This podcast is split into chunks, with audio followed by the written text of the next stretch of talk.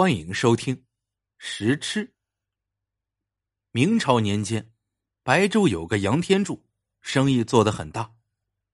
这天中午，他正在房内午休，夫人来把他叫醒，说是他二舅公从北京回来了，看样子家都没有回，直接就上这儿来了。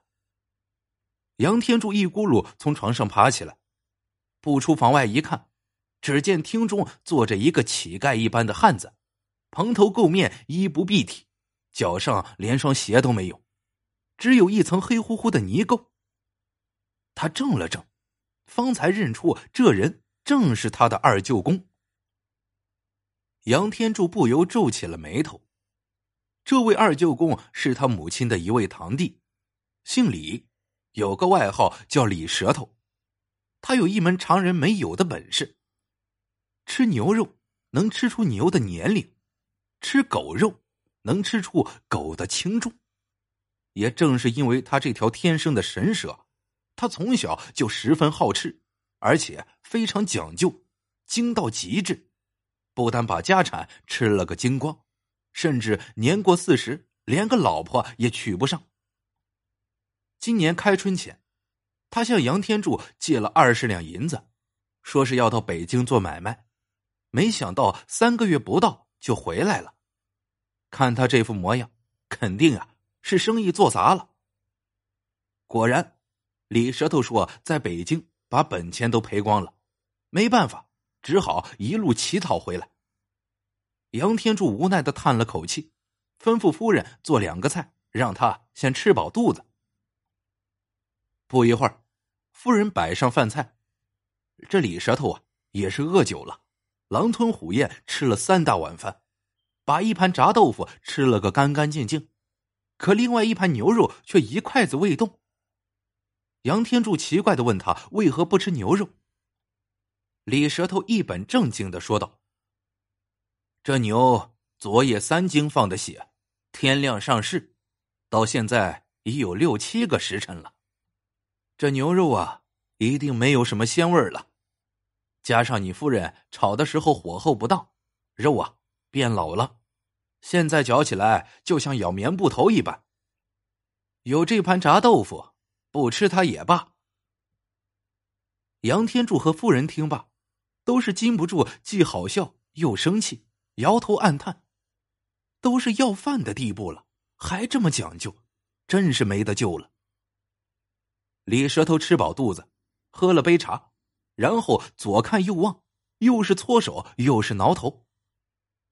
等杨天柱夫人退出去后，他才脸红红的向杨天柱提出，再借二十两银子去北京，他要把生意再做起来。杨天柱又皱起了眉头。李舌头见他不语，就说：“外甥，你就再帮二舅公一次，我是真的要改掉自己的毛病。”从今天起戒掉食饮，踏踏实实做人了。杨天柱正要说话，却见夫人在门外冲他打眼色，心下立刻会意：这钱呢，万万不能再借给二舅公了。即便他说的是真话，把钱拿去做生意，可是照他这副头脑，十有八九是要做赔本的买卖。于是，杨天柱说了声抱歉。谎称自己目前也需要银子周转，一下子实在拿不出来了。接着就劝二舅公回家，老老实实的打理那两块田地。李舌头听外甥这样说，脸色呀尴尬极了，低下头听了半晌，就告辞回家了。过了几天，杨天柱忽然想起二舅公，心下隐隐有些不安。母亲的娘家就只剩下他这么一个男丁了。自己不闻不问，也对不起去世的母亲呢。眼下刚好身子得闲，他就称了两斤肉，骑上马去探望二舅公。一炷香的功夫，到了李石头家门外，只见房门半掩，推开进去一看，只见李舌头赤身袒胸的躺在竹床上发呆，灶间呢十分冷清，看样子至少两天没生过火了。李舌头从床上坐起来，一看他手中提着的肉，就喊：“哎呀，这是后臀肉，虽然瘦，但肉太硬，口感不佳。外甥，你以后啊，别买这种肉了。杨天柱一怔，气呼呼的把肉扔下，转身就走。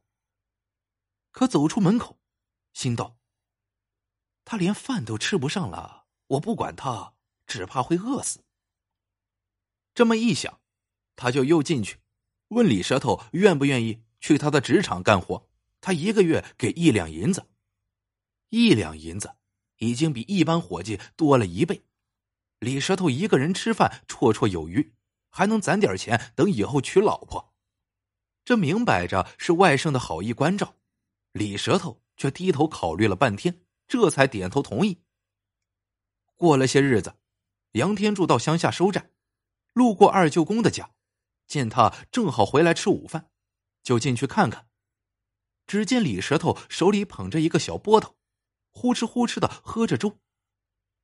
桌上什么菜也没有，只是手里抓着块咸菜，而他比以前又瘦了些，光着上身，几条肋骨都是数得一清二楚。杨天柱问他：“二舅公，怎么不买点肉啊？”李舌头嘿嘿笑道：“嗨，吃饱肚子就行，肉啊。”太贵了。杨天柱很奇怪，二舅公会嫌肉贵，这真是太阳打西边出来了。于是就问道：“职场的李掌柜，他没有给你工钱吗？”“给了，给了，每月足足一两呢。”李舌头慌忙从床底下的一个罐子里掏出几块碎银，“你看，都在这儿呢，舍不得花，我想啊。”先攒着。杨天柱十分高兴，二舅公果然开始改掉好吃的毛病了。又过了一个来月，有一天，杨天柱来到职场，看到二舅公时，大吃了一惊。只见他骨瘦如柴，只剩下一层皮包着骨头一般，肉都被风干了，仿佛一具干尸。他忙问二舅公是不是生病了，李舌头摇摇头。说自己什么病也没有。杨天柱想了想，有点明白了。你的银子都攒着呢。李舌头呵呵笑着承认了：“是啊，一钱也没动过。”杨天柱不知道该说什么好了。二舅公这一改，又改的太彻底了。临走时，他动情的劝李舌头：“二舅公，你以前一门心思只顾吃。”那当然不行，但是也不能太省了，人总不能老不吃肉啊。李舌头并不说话，只是连连点头。眨眼间，就到了冬天。有一天，天气异常寒冷，杨天柱又去职场，在那儿见到了二舅公，他又是吃了一惊。李舌头只穿着两件单衣，冻得就像田里的茄子似的。连鼻涕都流不出来了。杨天柱问他怎么不做件棉衣，李舌头牙齿打了半天架，这才说出话来，说天不会冷太久，做一件棉衣要费不少钱，挺一挺啊就过去了。杨天柱又是好笑又是心酸，不忍心再见他受冻，回去时就把身上穿的皮大衣脱下来送给了二舅公。一个月后。杨天柱再次去职场，却没见到二舅公。一问，才知道二舅公已经三天没来了。杨天柱暗暗担忧：难道二舅公病倒了？事儿一忙完，他就骑上马赶去探望。来到二舅公家门外，一眼看去，院里有一大群公鸡，疯了似的奔跑嘶叫，可叫也叫不出鸡鸣声来。仔细一看。每只鸡的嘴里都淌着血。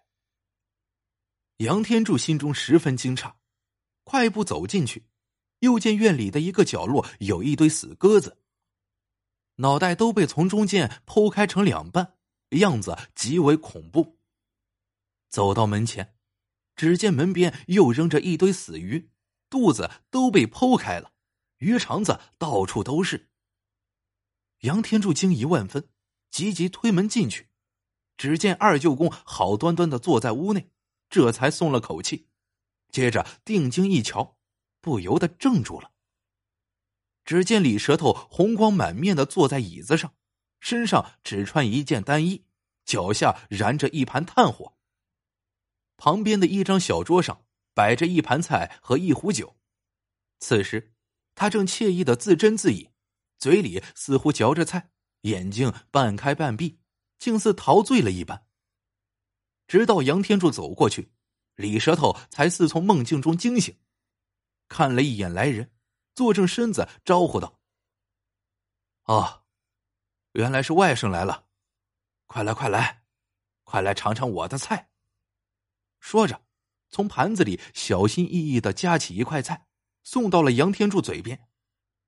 杨天柱只好张嘴吃下去，他吃不出是什么东西，只感觉怪怪的，但味道却鲜美无比。二舅公微笑着问道。怎么样，好吃吧？见杨天柱点头，他满脸得意之色，呵呵笑道：“嗨，这是鸡舌，你再尝尝这个。”又夹起一块送来，这是鱼鳔子。杨天柱一愣，恍然大悟，推开他的筷子问道：“原来外面的东西是你买来做菜的？”是呀，是呀。李舌头笑道：“这道菜要用公鸡舌、鸽脑和草鱼吊子，而且还要十几种佐料，我足足做了三天呀。对这盘菜来说，外面那就只是一堆臭肉啦。”杨天柱指着他，气得差点说不出话来：“你，你，你！”你不是要把钱攒着吗？我还以为你真的借了呢。唉，面对外甥的指责，李舌头充耳不闻，脸上没有丝毫愧疚之色，反而兴致盎然的说：“外甥啊，这可是天下难得的美味呀！